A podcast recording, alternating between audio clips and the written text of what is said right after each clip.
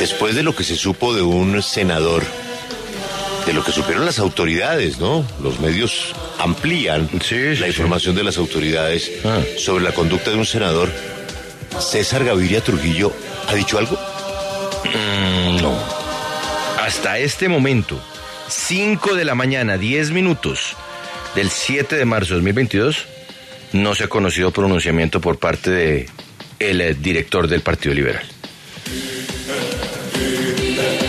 Los Esta- señalamientos son muy graves, ¿no? Eh, Esta es la fotografía del Partido Liberal que oficialmente no está en las coaliciones, pero tiene un pie en algunas de ellas, ¿no?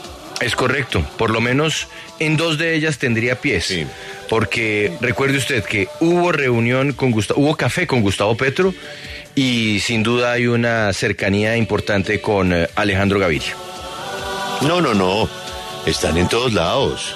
Están con Petro, están con Alejandro Gaviria, están con Char, Ah, pero por Es- supuesto, sí, señor. están con Barguil, ¿no? Ya vio sí. los liberales con Barguil, ¿no? Sí, sí, sí. Entonces ellos prefieren jugarle a todo y después acomodarse al ganador.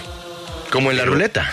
Pero yo no sé, Juan Pablo, si César Gaviria, si Simón Gaviria puedan guardarle silencio a lo que se conoció este fin No, de es que semana. es muy delicado más aún porque ya es información de la Fiscalía General de la Nación. Es una Ya, pero es que- investigación de la Fiscalía en donde lo señalan eh, como uno de los cerebros de una de unos hechos de corrupción aberrantes que buscan cobrar eh, coimas eh, pa- para conseguir o para gestionar eh, contratos para terceras personas.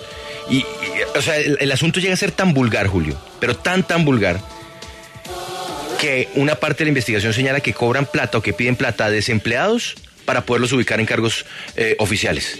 Es una cosa realmente Bueno, pero es que hay, vergonzosa. eh, hay de todo, paramilitarismo, narcotráfico, de- tiene todo el código penal. Es algo increíble.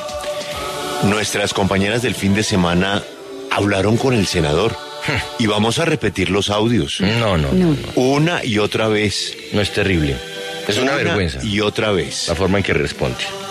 Escuchen, estamos hablando del senador Partido Liberal Mario Valencia, ¿no? Mario, Mario Castaño. Castaño. Mario, Mario Castaño. Castaño. Mario Castaño. Mario Castaño, Mario Castaño. La denuncia la hace un aspirante a la Cámara muy joven, ¿no? En el eje cafetero. Sí, pero, insisto, Julio, la PEPA es de la Fiscalía, La Fiscalía General. tiene todas la las Fiscalía es la que da a conocer la información y es la que ya traslada copias, además, a la Corte Suprema de Justicia para Sí, que pero- obre como corresponde. Pero ¿cómo es posible que el Partido Liberal pretenda pasar de agache en este escándalo? No, no, Es no. que- Y, y anote que el señor sigue siendo candidato, ¿no? Él No, y sigue aspirando cosa. a este Congreso. y, Esta, y anote que será elegido, ¿no? Esta es la hora, 5 de la mañana, 13 minutos del 7 de marzo del 2022, en que el congresista Mario Castaño Pérez sigue estando en el Congreso y sigue aspirando a la reelección. Escuchen. A uno le da tristeza porque están utilizando la misión de justicia para intereses perversos. María Camila, yo le invito a que revisen mis entradas al Congreso, no como que mi- a mi oficina. Yo a mi oficina no voy hace mucho tiempo. Estuvimos en pandemia, empresarios están los registros del Congreso, yo no contrato. A uno se sor- le sorprende porque, María Camila, todos los capturados son privados son particulares. No hay una sola captura de un servidor público. Si están adjudicando pliegos o lo que estén haciendo, que yo desconozco, ¿cuál es el servidor público que lo hizo? Usted mismo lo dice desde de su boca, o sea, es que nosotros lo, lo oímos en ese audio. Por eso. Mario, ¿qué va a hacer? Dice, dice, no voy a prolongar lo de los licores. Eso me deja por ahí de 15 a 20 mil millones de pesos por año. Mire, Eso lo dicen en la conversación. Pero, María Camila, en esa conversación yo estoy tomado. Y vuelvo y le digo. Pero eh, ¿qué tiene que ver con que usted esté tomado o no? No, no, María Camila, no. Acá lo que nos importa es si, si se están robando el erario público o no. María Camila, es, es que efectivamente, vuelvo le digo, eso, eso es. Sí, es un contrato de ingresos. ¿Usted cómo va a hacer una coima en un ingreso? Eso no existe. Sí, es que ese contrato no representa ingresos. Ahí no hay inversión, ahí no hay gasto. Sí, por el contrato. Ahí es ingresos para el departamento. No, María es que yo no tengo por qué enterarme la gente que anda alrededor mío que... Pero es que usted trabaja con ellos, senador. Discúlpeme, pero usted trabaja con ellos. Usted trabaja con ellos y ellos están pidiendo dinero a nombre de usted. ¿Cómo así que usted no se tiene que enterar de lo que hace su equipo? ¿Y entonces quién? Venga, le hago una pregunta. ¿sí? Yo tengo que responder, ¿sí? Por lo que hace la gente que está conocida de uno. Ninguno es funcionario público. Yo no sé, yo no puedo responder por los actos de la gente en su vida privada. No tengo ni idea, ¿sí? Porque además es su vida privada y, y particular. Venga, María Camila, ellos no, ellos son conocidos míos, no trabajan en mi equipo.